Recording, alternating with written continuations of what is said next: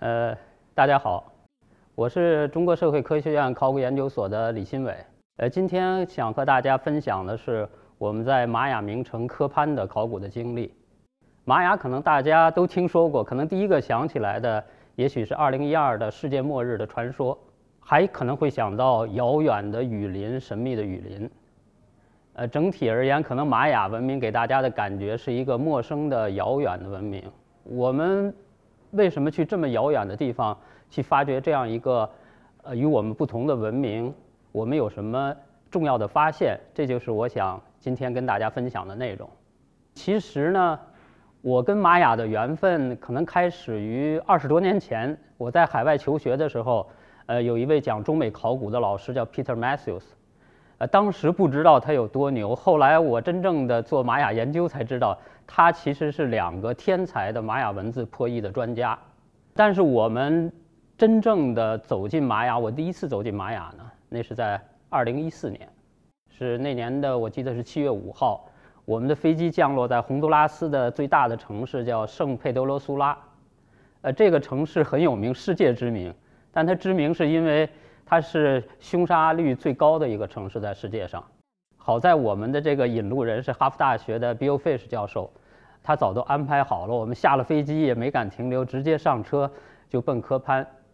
路程其实只有一百八十公里，但是山路崎岖，而且那路上一个一个的圆坑，我们走了四个多小时才到科潘。好在科潘是一个非常有情调的一个小镇，它是世界文化遗产，有很多的。呃，殖民地时代的风格的建筑，宁静安详，像一个世外桃源一样。第二天呢，我们就开始了这个在科潘的参观。我们先看了王宫区的仪式大广场、大球场。呃，这个广场上有十三王的雕像，这个雕像是玛雅最精美的艺术品之一。嗯，我们还看了二十六号金字塔，非常有名的文字台阶金字塔，因为这个台阶上刻了两千两百个玛雅的文字。是现在呃玛雅最长的一个文字记录。我们还深入到地下看埋在金字塔下面的早期的玛格丽特神庙，有非常漂亮的浮雕。Bill Fish 教授呢，他是哈佛大学呃获得的博士学位。哈佛大学是玛雅研究的一个豪门。Fish 教授呢，毕业以后在科潘工作了三十多年，是玛雅的一个权威，人也是倜傥儒雅，所以听他讲科潘，呃，对我们来说呃是一种享受。但是第一次的进入玛雅世界高潮还不在这些金字塔精美的雕像，是在最后一站。最后一站呢，Bill 把我们带到这这个院落。这个院落呢，它的编号叫巴恩十一，是一个贵族的院落。一九九零年的时候，宾夕法尼亚大学对这个院落的东侧进行了发掘。宾大也是玛雅研究的另一个豪门，他们的发掘有了非常重要的发现。其中之一呢，就是在东侧建筑的这个主殿里面发现了一个石塔，就是这个石塔。这个石塔上，大家可以看到有白天的太阳神，晚上的太阳神，有月亮神，还有金星神，被称作天空之塔。这些贵族坐在这个石塔上的时候，就是表明他坐在天上一样，地位相当高。我们仔细看这个石塔呢，上面的这个月亮神，发现他的怀里也抱了一只玉兔。当时的这种感觉，感觉有一种好像萨满之力一样，把这个遥远的中国文明和玛雅文明联系在了一起。感觉好像把自己也跟科潘这个遗址联系在了一起。嗯，我还特别清楚的记得，看完了这个发掘过的主殿，这个 Bill Fish 就把我们带到没有发掘的部分。他就说，如果中国考古学家想在玛雅世界开始一个项目的话，我觉得这个院落就是一个很好的开始。我们回来呢，就提出了各种申请。从2000年开始呢，就在做一个叫中华文明探源工程。是科技部还有国家文物局组织很多的国内的考古学的机构，还有科研的机构进行的一个多学科的课题。其中有一个内容呢，就是整合研究，做中国文明和世界文明的对比。但是我们在真正开展这个研究的时候，才发现其实我们中国的学者对世界文明了解很少，而且很多了解来自于二手的资料，来自于翻译过来的国外学者的研究，第一手资料非常少。所以整个学术界呢，都有一种渴望，就是说我们能到其他文明的中心去开展考古工作。也是因为天时地利人和吧，各种原因汇合，我们的申请得到了批准。在第二年的时候呢，我们就正式的开始了我们的工作，走进了玛雅世界。但是我想在介绍我们的这个具体的工作以前呢，带大家梳理一下整个中美地区的一个简单的一个文明发展历程，这样大家呢有一个背景。整个美洲的人都是从东北亚，大概在一万五千年左右从东北亚迁移过去的。迁移过去的这些人，他们自己逐渐的发展，嗯，发展出了自己的农业文明。他们的主要的作物呢是玉米。美洲人民对这个世界人民最重要的贡献之一，就是提供了好多好吃的。玉米是当地的主食，现在还是主食。这张图片看到他们现在吃的早餐就是玉米饼，上头抹上黑豆酱，豆子也是他们当地培育的。除了玉米呢，我们还知道，如果没有西红柿，没有土豆，可能没有西餐；没有辣椒，可能没有中餐。但其实土豆、西红柿还有辣椒都是美洲人民培育的。他们还培育了大家可能都。吃过但是没见过的就是巧克力的原料 cocoa，当然还有烟草也是一种贡献。这个文明呢，在农业的发展的基础上，玉米农业发展的基础上呢，发展到了大约公元前的一千六百年左右的时候，就是相当于我们的商代，出现了第一个文明叫奥尔梅克文明。它的核心地区呢是在墨西哥湾地区，但影响力很广，因为贸易，因为各种原因。奥尔梅克文明，呃，最让人震惊的重要的遗物呢，就是这种大石雕像、大人头像，嗯，高可以到两三米，重可以达几十吨，呃，这个是这个文明的一个显要的标志。呃，很多学者认为呢，这个就是当时的统治者的形象。但是这个文明发展了一段时间以后，大约从公元前六百年左右的时候，相当于我们春秋的时代就开始衰落了，到四百公元前四百年完全衰落。这是美洲中美地区发生的第一次。著名的文明的衰落，奥尔梅克文明衰落呢？但它播下的文明火种是四处燎原，形成了两个文明中心。其中一个呢，就是在墨西哥高地，现在的墨西哥首都的那个地区，叫提奥提瓦坎文明；还有一个呢，就是今天我们主要说的玛雅文明。呃，提奥提瓦坎文明呢，只有一个最重要的核心，这个遗址叫提奥提瓦坎，就在现在墨西哥城的附近。它是在公元前一百年就开始形成了一个面积有二十平方公里、人口可能达到八万人的一个巨型的一个呃大的一个城市。主要的核心呢是一个叫死亡大道的一条中心大道，呃边上有太阳金字塔、有月亮金字塔，还有羽蛇神的金字塔。太阳金字塔高有六十三米，边长有二百一十三米，它的体量呢跟著名的胡夫金字塔呃已经相当了。呃，但是最神秘的、最神圣的还是这个羽蛇金字塔，因为这个金字塔的它的墙壁上盘绕着呃羽蛇的身体，还有羽蛇的头，还有风暴之神的头。这个金字塔呢，它模仿的是天地初开的时候最初升起的一座圣山。在这个金字塔的里面呢，发现了很多的年轻的男性的殉葬的墓，这些男性呢都用人的上颌骨做他们的项链。呃，大家分析他们可能是武士。最近的一个非常重要的发现，就是在2003年一场大雨过后，这个金字塔前面的广场呢出现了一处塌陷。考古学家在清理这个塌陷的时候呢，发现这竟然是一个隧道的入口。向下发掘了15米，发现这个隧道呢就向金字塔的正中心的位置前进。前进了一百米左右的时候，正好停止在这个金字塔的正中心。在整个的这个一百米的这个发掘过程中，发现了大量的珍贵的文物，有各种水生动物、陆生动物的骨骼，还有很多昆虫的遗留，还有很多的植物的种子，还有各种美玉宝石制作的精美的工艺品。呃，可见呢，在这个隧道里面呢，进行了很多的祭祀活动。所以，提奥提华坎呢，它既有强大的武力，又是一个宗教的圣地，在整个中美地区呢，有。超凡的影响对玛雅世界也产生了深刻的影响。呃，玛雅世界呢跟提奥提瓦坎大体是同时发展的，这就是玛雅世界的范围，主要包括尤卡坦半岛是一片低地，还有危地马拉，危地马拉是低地和高地结合部，还有它的高地。提到玛雅的2012的传说呢，大家可能知道这个末日的传说，但是不知道具体是为什么。呃，有的深究一点的，呃，这个。听众呢可能会知道，它可能跟玛雅的历法有关系。玛雅确实以它发达的天文学和历法而闻名，它有大家常用的太阳历，同时有它自己独特的叫朱尔金历，是用十三个数字配二十个日名，形成一个二百六十天的历法，特别像咱们的天干地支历法。咱们十天干配十二地支，他们是十三个数字配二十个日名。呃，十三在玛雅呢，在中美都是一个神圣的数字，因为他们的概念里面天是有十三层的。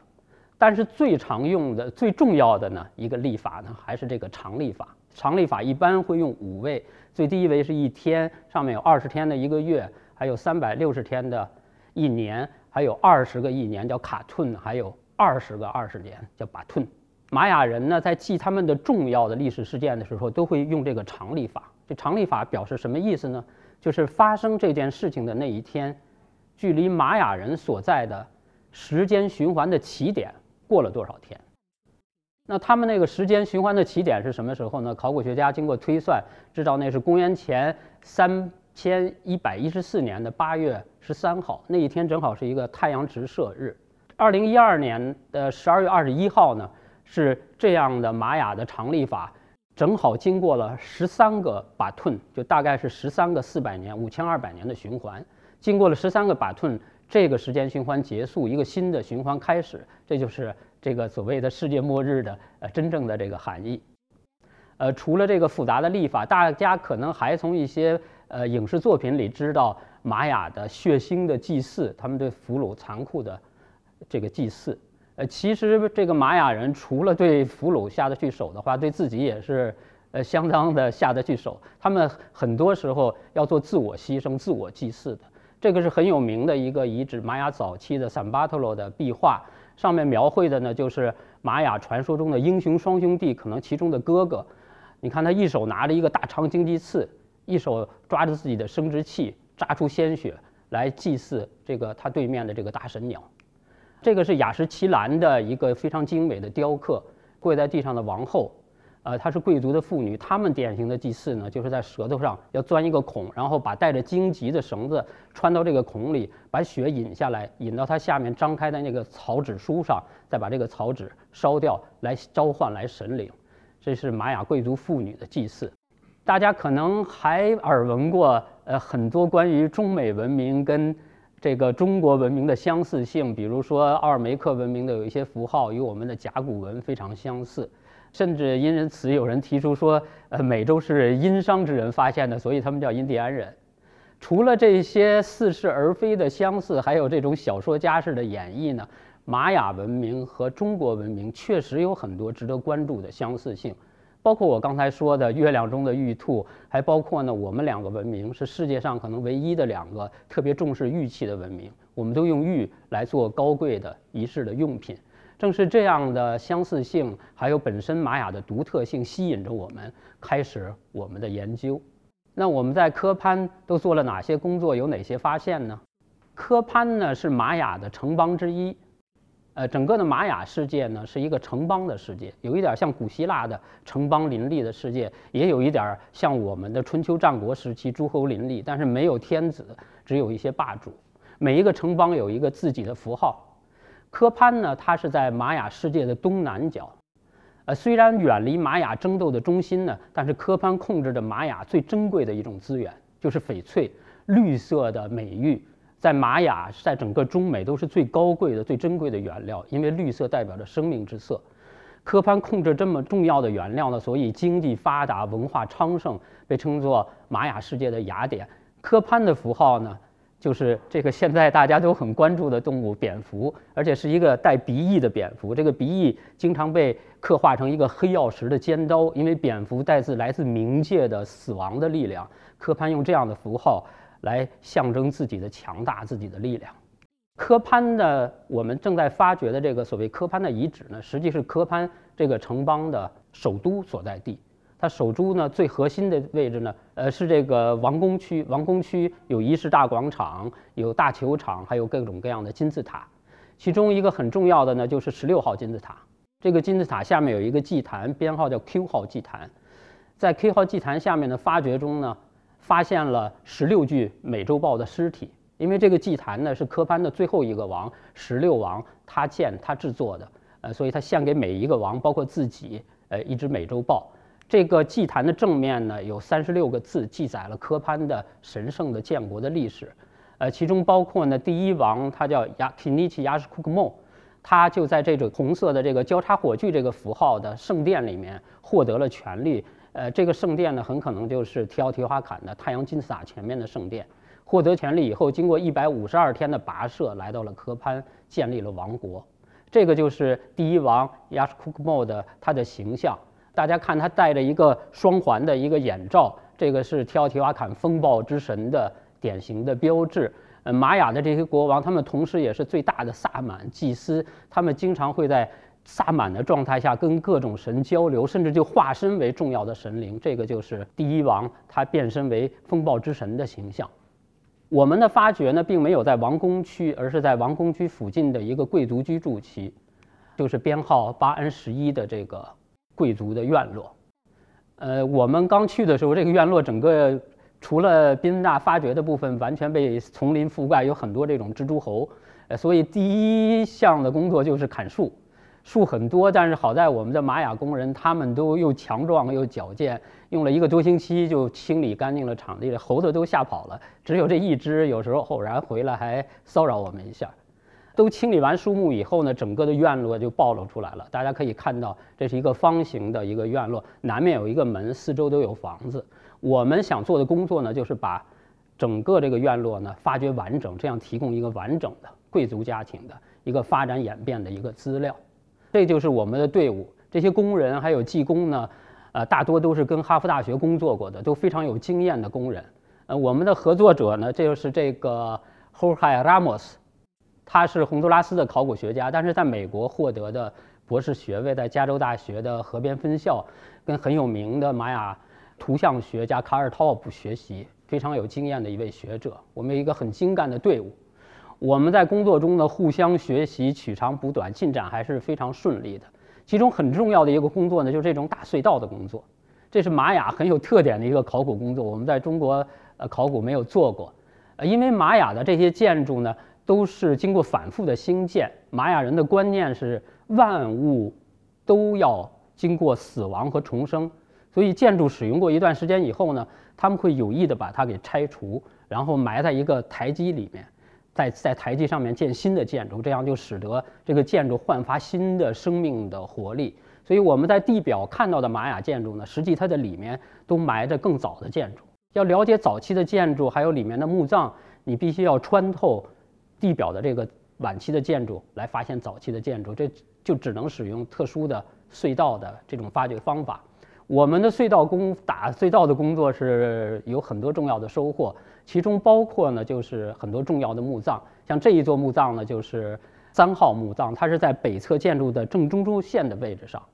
这种在重要的建筑下埋葬重要人物的这种习俗也非常重要，因为玛雅人认为建筑是有生命的。把自己的祖先埋在建筑下面，就好像埋下一粒玉米种子。这个建筑像玉米一样茁壮地生长起来。你的祖先之灵就在这个建筑里面，你在这个建筑里面可以居住，也要跟祖先进行交流。这是玛雅人的观念。在这个重要的墓葬里，我们就发现一个非常非常漂亮的用最高质量的翡翠制作的这种卡威尔神的雕像。卡威尔神呢，它象征着体内的萨满之力，是权力的标志。我们还发现了这些重要的彩陶，像这个刻画了一个人形的美洲豹在地下世界游泳的这样的一个图画，还有呢，像这个桶形的这个杯子，这个杯子呢是喝 COCO 饮料、巧克力饮料专用的杯子，上面还刻着这个杯子主人的名字，它有一个封号呢叫 Yoko，呃，在玛雅里语里面呢就是他是王子，是贵族的公子的意思。除了这些墓葬精美的文物呢，还有一项重要的发现呢，就是。雕刻，玛雅的雕刻呢，很多都是这种马赛克式的镶嵌在建筑里面的。呃，这个雕刻呢是发现在北侧建筑的台基的墙壁上，一共有十三个神圣的数字。而且大家看这个雕刻呢，呃，主题呢是一个交叉火炬，跟第一王获得权力的圣殿的标志是一样的，非常重要的一个雕刻。更多的雕刻呢，还是发现在西侧建筑的这个墙壁上。大家可以看到，有的在门两侧，有的在门上面的。这个墙上，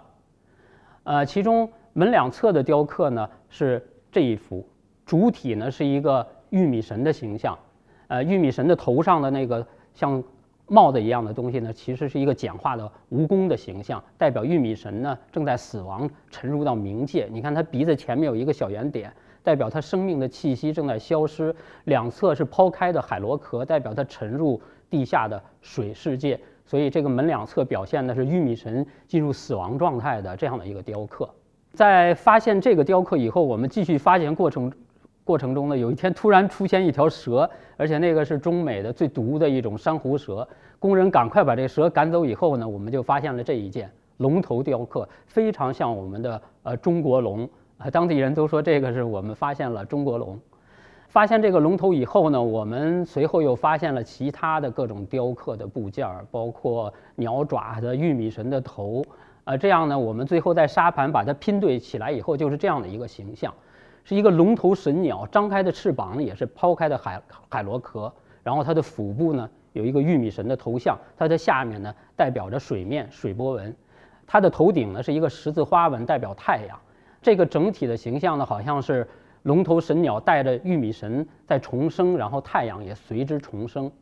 在玛雅的一些呃彩陶碑上有很多的图画呢，跟这个雕刻很相似。通过这些呢，我们可以知道，呃，这一些的刻画表现的是玛雅的呃一个神话传说，就是玉米神死了以后被冥王烧成灰，把他的灰投到了河里面。大家看图画上的这个鲶鱼，鲶鱼把玉米神的骨灰吃到自己的身体里，就聚集了玉米神的身体。然后这些鸟呢，又把鲶鱼都给吃掉，所以把玉米神的全部的身体都汇集到自己体内，玉米神就开始在他体内重生。但是鸟的脖子又太细，最后就变成了龙的脖子和龙的头，玉米神就完成了重生。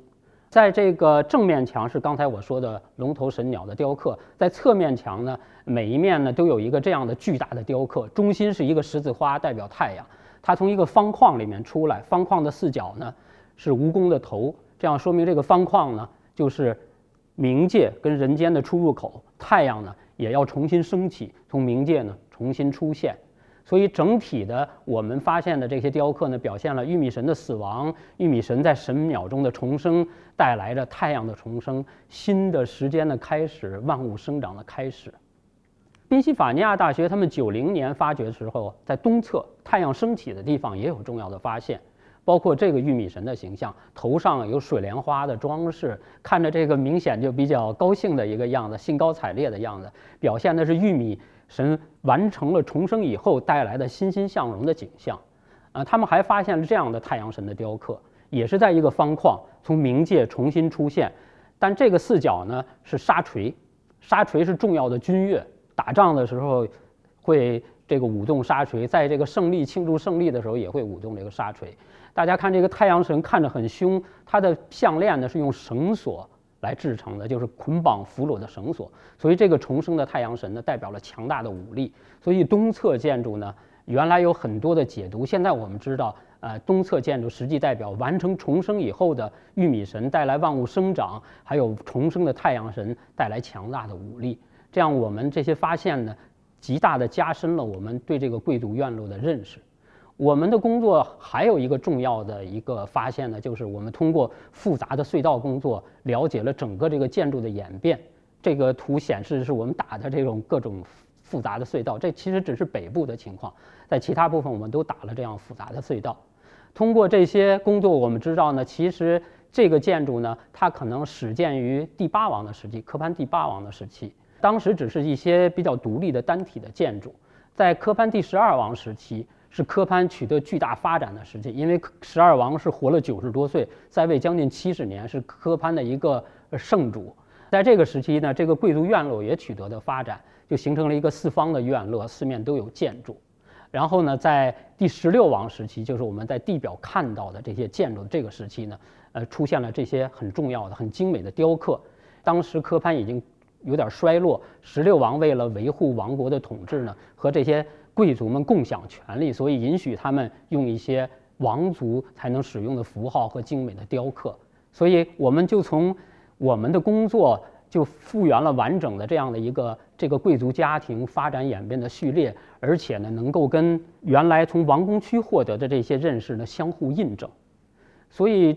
从这些工作可以看出呢，我们虽然只是这个玛雅世界的一个小学生，一个新的一个。呃，进入者，但是其实我们因为有第一手的资料，然后我们仔细的工作，还是能够获得很多新的认识，推动这个学科的发展。所以在一六年的在美洲考古学年会上，我们跟 Bill Fish 教授这个发表了我们的成果以后，还是得到了学界的认可和重视。但是其实。呃，在这个过程中，我们更多的是一个学习的过程。有时候我接受采访的时候，记者会问：“哎，你们给洪都拉斯人民带来什么新的技术，带来什么好东西了？”我说：“我们确实带了一些新的理念，一些新的技术设备。但是我其实更多的是一种感恩之心。人家这么好的遗址，世界文化遗产，你们第一次走入玛雅世界，就可以让你们去发掘，然后我们可以亲自的触摸另一个文明的文物。我想，对每一个考古工作者来说。”都是一个很荣幸、很庆幸的事。嗯，我们其实，在当地的生活呢，也是很重要的一种学习。我们逐渐熟悉了当地的环境，爱上了当地的环境。我们了解了当地的玛雅流传下来的习俗，还有天主教的一些习俗，这种混合的呃文化。我们也熟悉了那里的食物，也喜欢上了那里的食物，包括玉米，呃制作的这种 tortilla 这种玉米饼，还有玉米粽子，叫 ador。的玉米粥，我们熟悉了，我们早就吃过但从没有见过的这个巧克力的原料 coco，也熟悉了当地的各种各样的动物，特别是这种漂亮的大鹦鹉。当然，更重要的呢，还是熟悉了当地的人民。我们也学习西班牙语，跟他们交流。危险也不能说没有，包括那次遇见蛇，其实很危险，想起来有点后怕，因为。我们要找到最近的能够解毒的医院，要开车好几个小时，根本都来不及。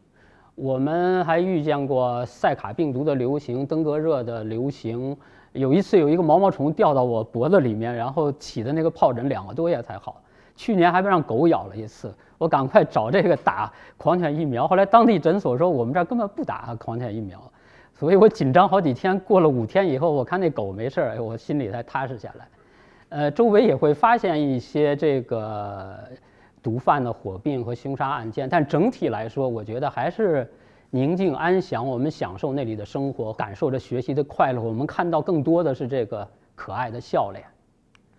嗯，我的老师的老师张光直先生，他是哈佛大学人类学系的教授。呃，他曾经提出来呢，玛雅文明和中国文明是同一个祖先。在不同的地方发展的结果，他还甚至提出一个玛雅中国文明连续体这样的一个概念。嗯，玛雅文明呢，确实跟我们中国文明呢有很多的相似性。呃，这个文明刚才大家知道，它的古典时期虽然相当于我们的魏晋到唐代这段时间，但它其实跟我们的早期文明非常相似。我们在辽河流域的红山文明。还有在长江下游的良渚文明，这都是五千多年、六千年的文明，也有很强的萨满性。我们的商代的文明也有很强的萨满性。对于玛雅文明的研究呢，特别有助于我们对我们自己文明的这个理解。中国文明呢，其实跟其他的旧大陆的文明早就有了特别密切的交流。我们从距今四千年开始就引进了小麦、马、牛、羊，还有金属冶炼的技术。所以这些所有的这些东西，对我们早期文明的形成都发挥了很重要的作用。在后来历史时期的交流呢，就更频繁了。旧大陆的所有文明都经过这种密切的交流，只有美洲文明，包括中美地区的文明，孤悬海外，跟其他的文明没有实质性的接触。但这样呢，为我们提供了一个非常非常珍贵的标本。让我们可以认识自己早期文明的特质，而且可以让我们体会到世界的人类可以有多少不同的道路，能够达到别样的辉煌。这个是我们开展不同的文明研究的一个非常重要的一个原因。我想，只有在这样的世界文明的视角下，我们才能真正的认识到我们自己文明的灿烂，我们自己文明的特征，我们才真正能够做到所谓的。各美其美和美人之美，这个是我们坚持会把我们的工作坚持做下去的一个最强的一个动力。呃，也希望呢得到大家的持续的关注。谢谢大家。